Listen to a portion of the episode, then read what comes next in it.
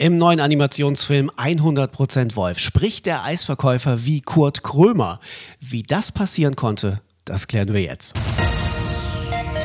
Fufis Film und Fernsehen in Serie heute mit Kurt Krömer, der jetzt auch mit Berliner Schnauze im Kino zu sehen ist, beziehungsweise zu hören.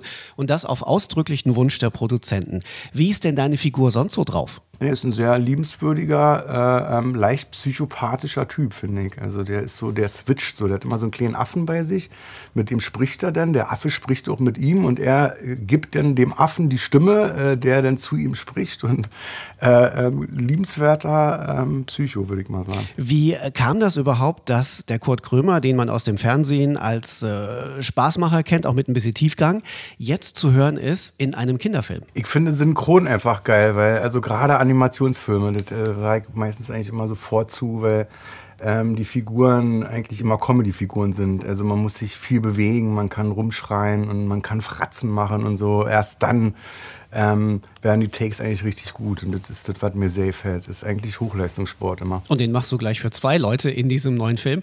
Denn äh, bei 100% Wolf bist du selber Foxwell Krebs und du bist auch noch sein äh, kleiner, treuer Begleiter. Was kannst du uns über den erzählen? Der Scoops ist halt der, der kleine Affe. Also er erinnert mich so ein bisschen an äh, äh auch der Typ, äh, der Foxwell, ähm, an Mr. Bean.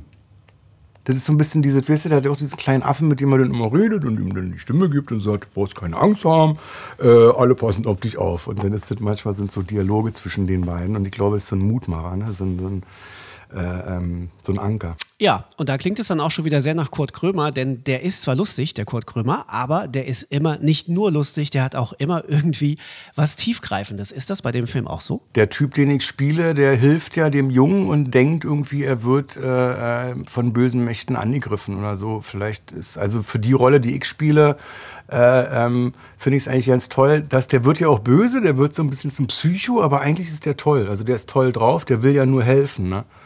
Und äh, vielleicht für die Rolle wäre so die Botschaft, äh, ihr könnt euch allen gegenseitig helfen, aber ähm, guckt doch erstmal, ob Hilfe benötigt ist. Super Botschaft. Und eine habe ich auch noch, damit ich auch mal eine Message habe.